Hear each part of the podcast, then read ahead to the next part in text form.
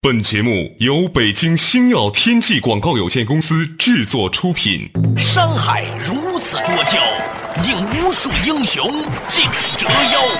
数风流人物，还看我是梁冬。大家好，我是吴伯凡。两个男人孕育五年，梁冬、吴伯凡帮你做着打通经济生活任督二脉，东吴相对论。好戏马上开场。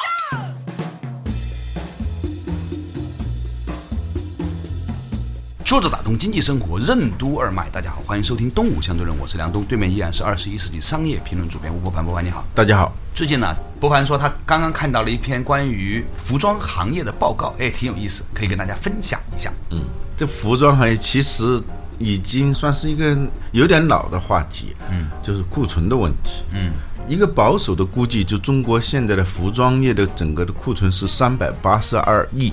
三百八十二亿什么概念呢？说这些服装可以供我们全中国人民穿三年啊，就是现在的所有服装企业停产。什么都不干，三年都是有衣服穿的。就是现在所有街上的人全部脱光光，然后到店里去买新衣服穿，能买三年，对，是意思是吧？那更形象一点。对，说起来这个事儿啊，我想起来前两天呢，我在香港见的一些投行的朋友，他们给我的一些数据挺有意思的。嗯，就现在国内到香港上市的公司，嗯，你知道 PE 值最低的公司是什么吗？就是那一些运动服装品牌。啊啊，好几家运动服装品牌都超低值，而且呢，所谓的年分红率都很高，有的到百分之八、百分之九。哎，我就觉得很奇怪，我说为什么这些企业能够分这么高的红？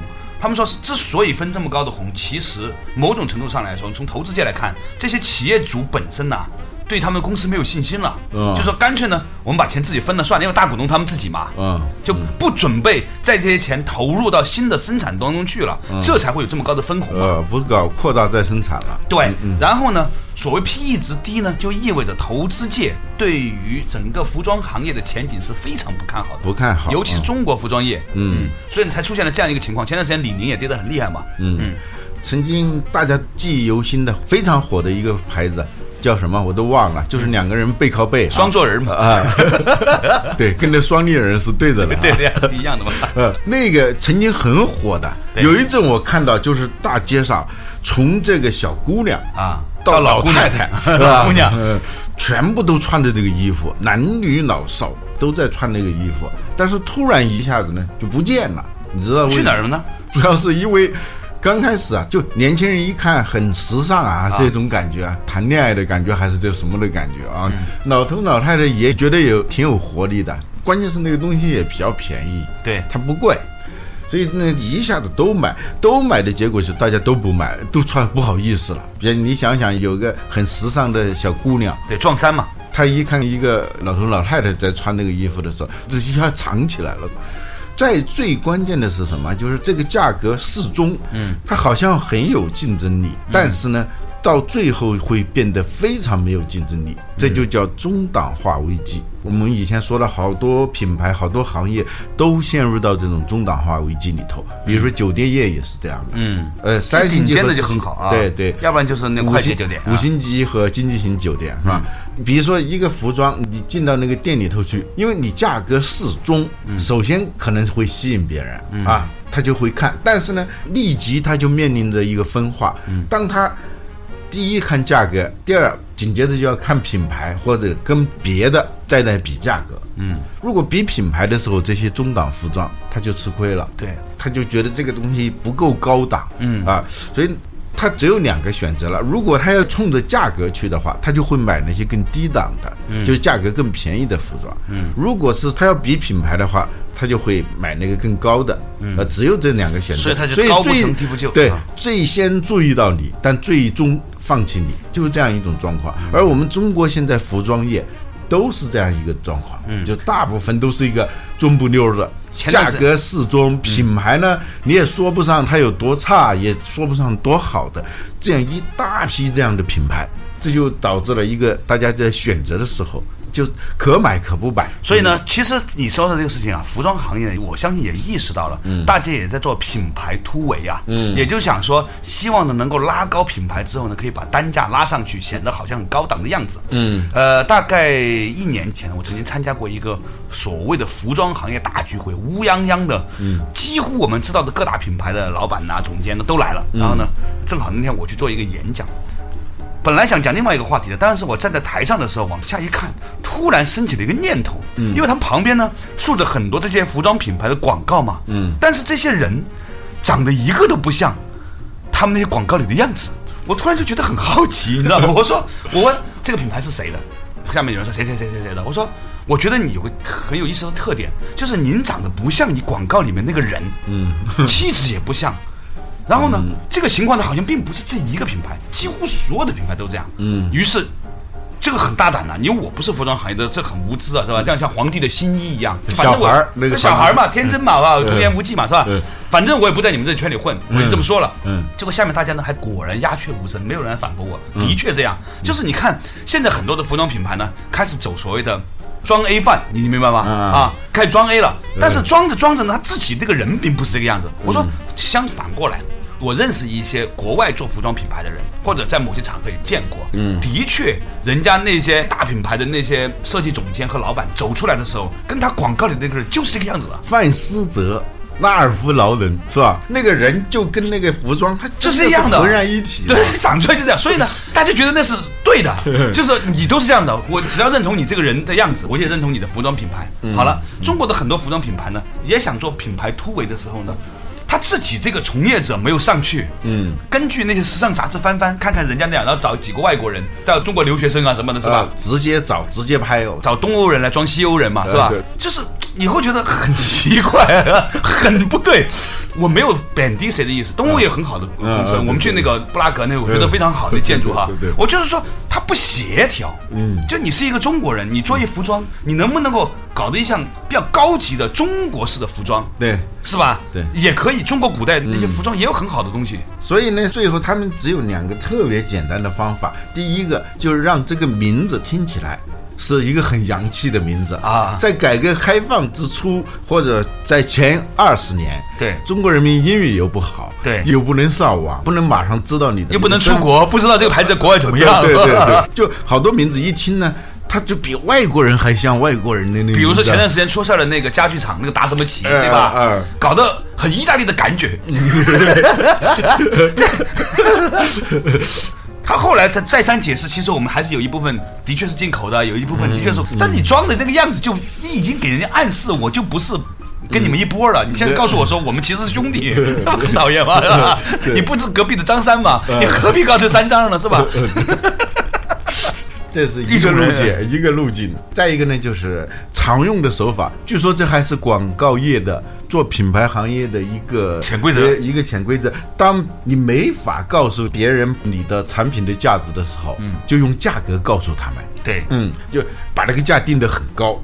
很容易，对于品牌没有常识感的普通人来说，他立即就会由于高价格而对这个品牌产生了一个肃然起敬的感觉啊。嗯嗯。但现在这两个东西都不太灵了。嗯嗯。尤其是这个信息透明化以后呢，我们中国的很多的这种服装品牌。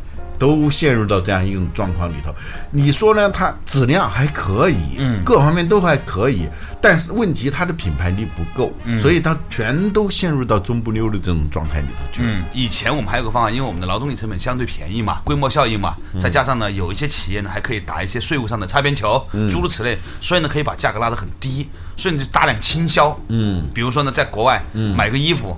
翻开牌子，全都 Made in China 的。嗯，现在可能有改变了，都是 Made in 马来西亚或者 Made in 越南或者 Made in 印度了哈。嗯嗯，在大概五年前，基本上你到纽约或者到哪里去看那些衣服，只要中档以下的衣服都是 Made in China 的。对，现在呢，库存之所以这么大，它是两方面的原因。一方面，现在的欧美经济都不景气的时候，它订单减少嘛，订单减少，它不会那种挥霍式的把中国的服装当成是便宜到令人发指的地步，随便一沓一沓的买，然后穿完就扔的那种状况。对没有了。他们现在这种生活方式逐渐的在改变，所以呢，原来大量的订单是建立在那种生活方式的这种基础之上的，现在没有，所以呢，就外贸的订单减少。国内的呢是一种什么状况呢？尽管到第三季度的时候，我们看那个经济各方面的指标在回暖，啊，但是呢，大家心里头还是不敢放开消费。在消费的过程当中啊，人们就一旦对未来的信心不足的时候，他就会抑制自己的消费。抑制自己的消费的时候，首先就是服装，节衣缩食。首先是节衣，然后是缩食。后来我才发现这个顺序啊是很有意思的。先节衣后缩食。对，为什么？因为食品吧，它是我们一年的总的消费的食品，这个数量还是很大的，尤其是生活水平比较低的，就食物的消费占整个的消费当中的比例越高，就证明你的生活水平越低嘛。对，啊刚才老吴讲到这个节衣缩食这个话题，我觉得呢，它其实呢蕴含着某一种的背后的逻辑。稍事休息，马上继续我来。坐着打通经济生活任督二脉，东吴相对论。中国服装业正面临着怎样一个内忧外患的现实？国内到香港上市的运动服装品牌为什么 PE 值很低，而分红率却很高？什么是中档化危机？为什么说中档价位的商品往往会让消费者最先注意，也最先放弃？用价格告诉消费者产品价值的时代，为什么一去不复返了？餐厅里利润率最高的，为什么往往是那些不起眼的大众菜？当人们对未来信心不足的时候，为什么会首先缩减服装开支？欢迎收听《东吴相对论》，本期话题：积压下的服装业。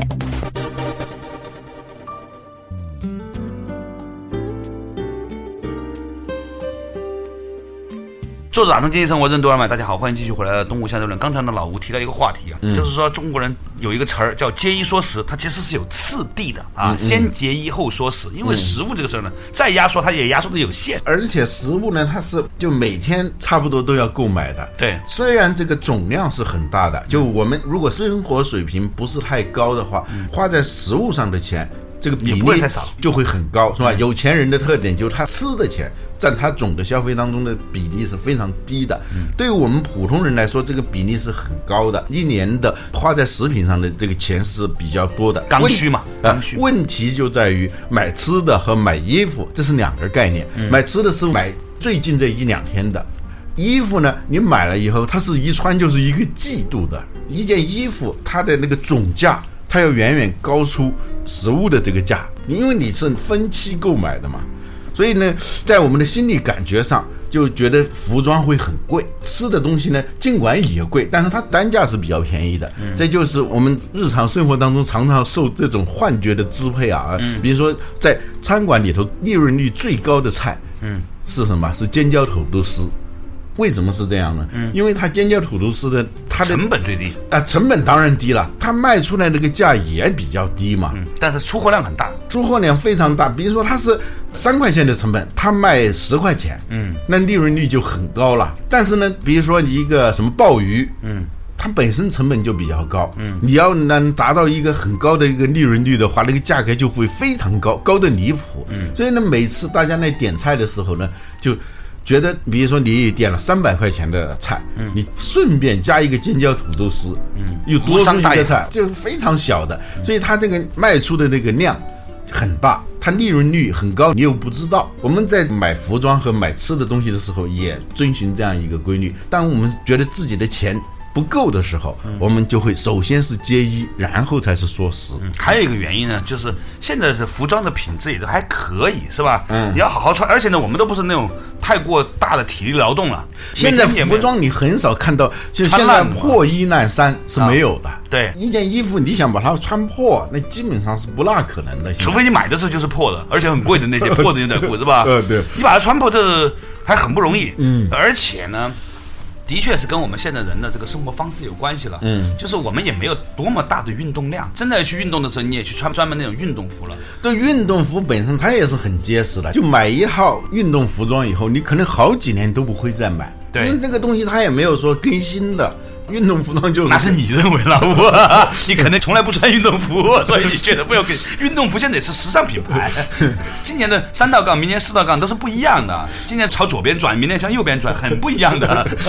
啊说回来，的确是这个样子，就是说服装消费这个事情呢，它有一种以前的所谓的刚需啊，嗯，变成了一种身份识别了。在食品和服装之间，这个刚性都可以说是刚性。对啊，衣食住行一排在前头了。因为我们如果作为一个人来说，衣服首先是必须要有的。对你不能光着身子啊。对你宁可饿着，你现在有一件衣服穿着。但是一件衣服它就解决一下子一年甚至几年都可以穿这个衣服了。但吃饭呢，你两顿一饿就不行。就服装的刚性的程度，它不如食品的刚性程度，这是一。第二呢，就是好多那个所谓经济的景气指数啊，它是跟服饰有关的，所谓长裙指数。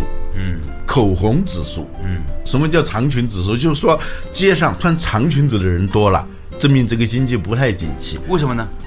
这这是一个普遍的规律。后来我想，为什么会是这样呢？呃，一个呢是人们那个心情啊，嗯，短的时候人的那个状态比较比较放达比较放达、扩张的那种状态，容易穿比较短的衣服。女士，如果她的心情相对是比较收敛的，甚至有一点抑郁的话呢，她爱穿那个长的。还有一个呢，就是说穿长裙呢，它比那个短裙的适用的场合它要多。嗯，就在很多场合里头，长裙穿是没有问题的，你穿个太短的是不行的。所以在经济不景气的时候，长裙它是一个通用的服装，短裙可能只在某些场合里头还可以。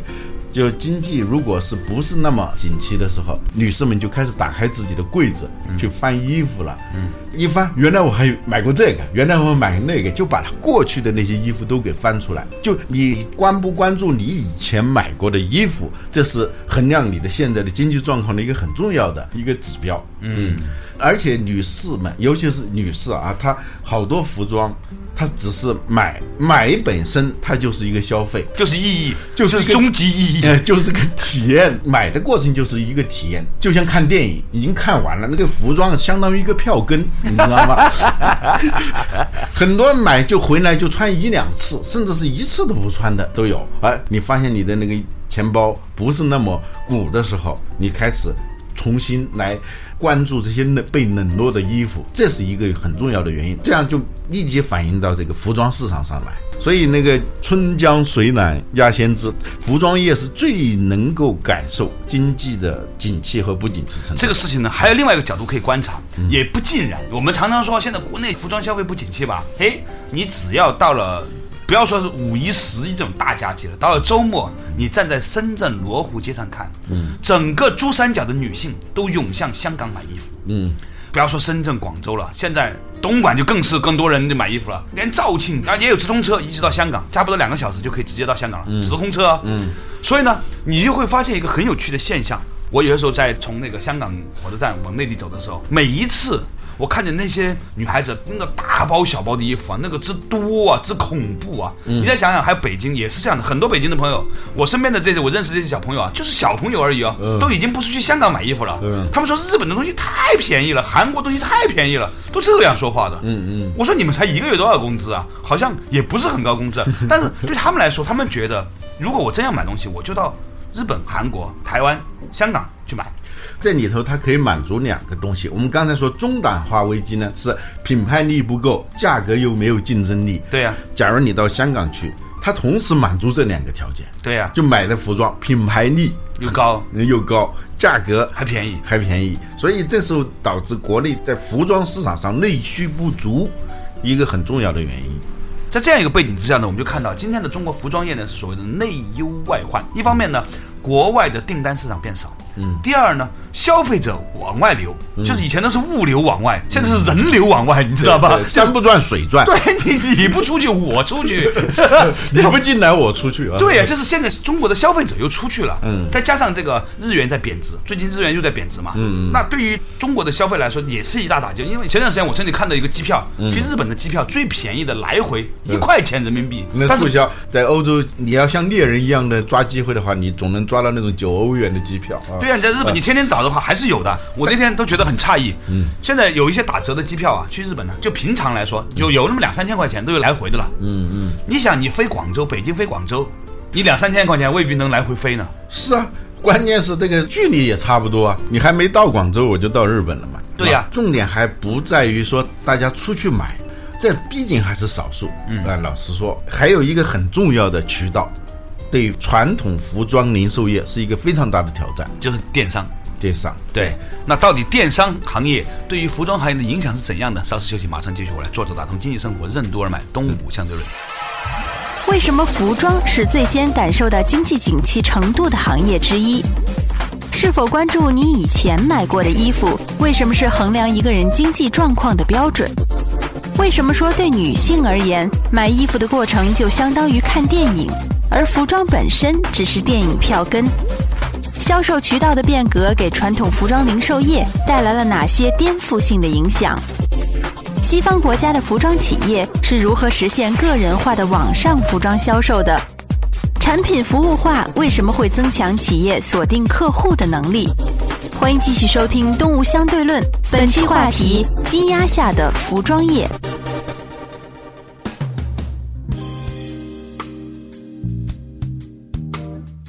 作者打通经济生活，任督二脉。大家好，欢迎收听东吴相对论，对面的依然是二十一世纪商业评论主编吴伯凡。伯凡你好。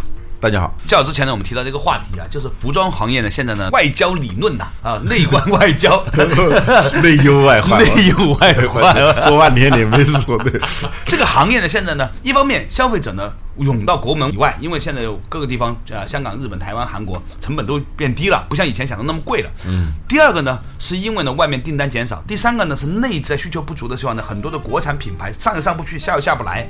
还有一个原因就是所谓的电商这样的一个渠道变革对带来的对整个行业的颠覆性的影响。嗯，就服装行业整体的库存非常大，是因为服装企业他们上网的那个量啊还不足够大。当然，有些企业已经在上头做的很不错了，嗯，但是大多数还没有这个意识，嗯。而现在的服装为什么我们说的中档化危机，它价格它降不下来？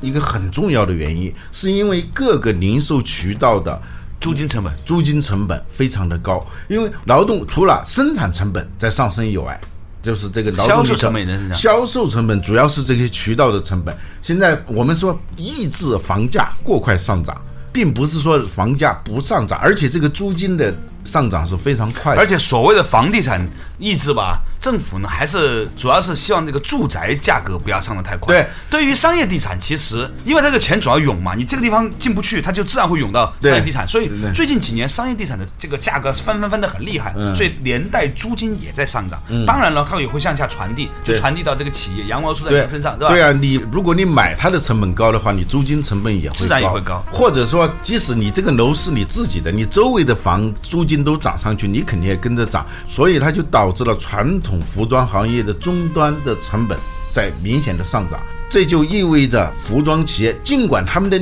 利润并不高，但是它的产品卖出来价格对消费者来说是很高的。好多这种传统服装企业呢，他们上网的这个冲动、触电的这个冲动又不是那么强。主要的原因还是因为这个服装这个行业啊，很难在网上销售。你说网上我怎么买衣服吧？嗯。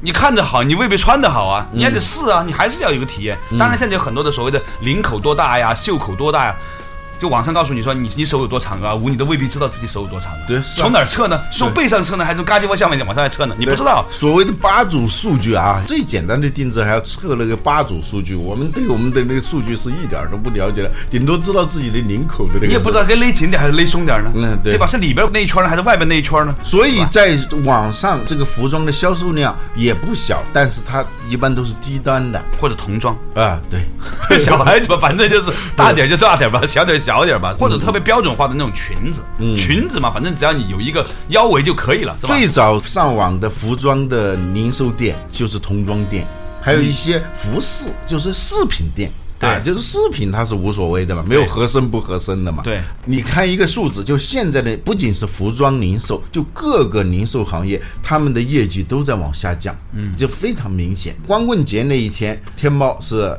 就他们自己说的数字是一百九十一亿人民币，它就相当于好几家零售的上市公司啊，一年的销售额的总和。一百九十一亿，而且二零一二年对网上零售来说，它应该是一个转折年，就是淘宝成立的十年嘛，就零三年到二零一二年，它接近十年的时间，它从零做到了一万亿，就是淘宝加天猫的嗯那个交易额。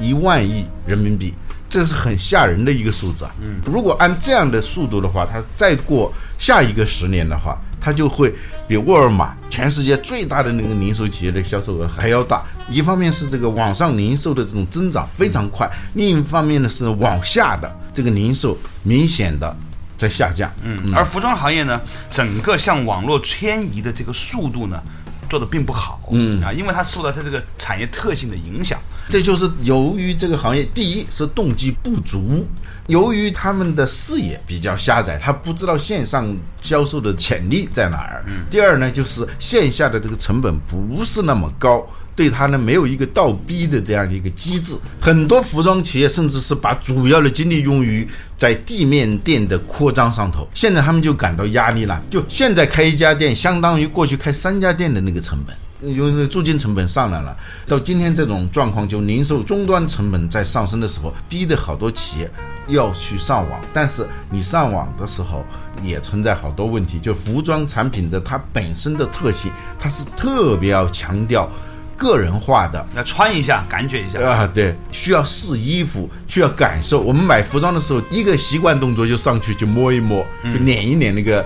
那个面料，那个整体的感受，你在网上所有这些你是没办法实现这个东西的。其实呢，如果你用一些创新性的手段的话，是可以做到的。对，比如说啊，国外的一些服装企业，他们做的这种探索还是很有借鉴意义的。比如说，他这个服装销售就产品服务化。我一个朋友说，他做服装，他百分之八十五的男人和百分之七十的女人都是不会穿衣服的。嗯，也就我们说的那种讲究的能力。嗯。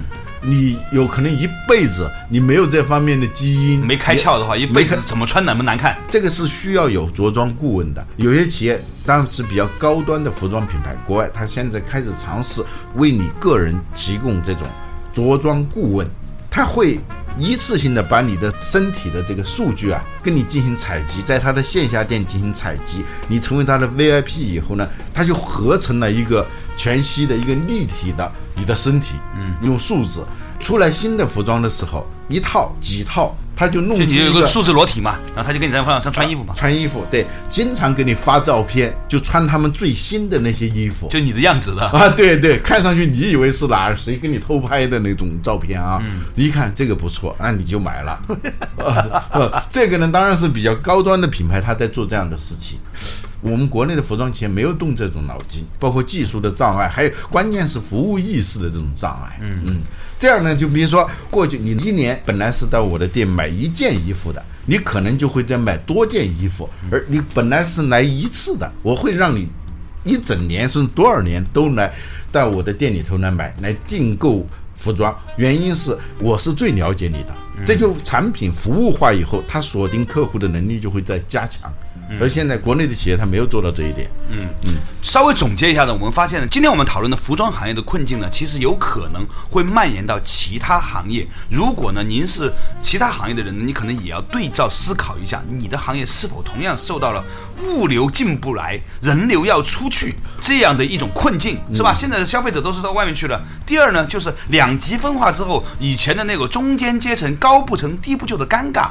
再一个呢，就是功能能力变弱。了，而它的文化属性加强的时候，你自己作为一个运营者，是否配合到整个的变化？你是不是能够让自己变成一个新的品牌的那样的一种生活方式的践行者？如果这些东西不能够完成的话呢，很快一个行业就会就此被淘汰。其实我发现，除了服装行业之外，其他行业也有类似的情况。那么我们就可以呢，在以后的时间再和大家慢慢分享。但总而言之呢，变化是。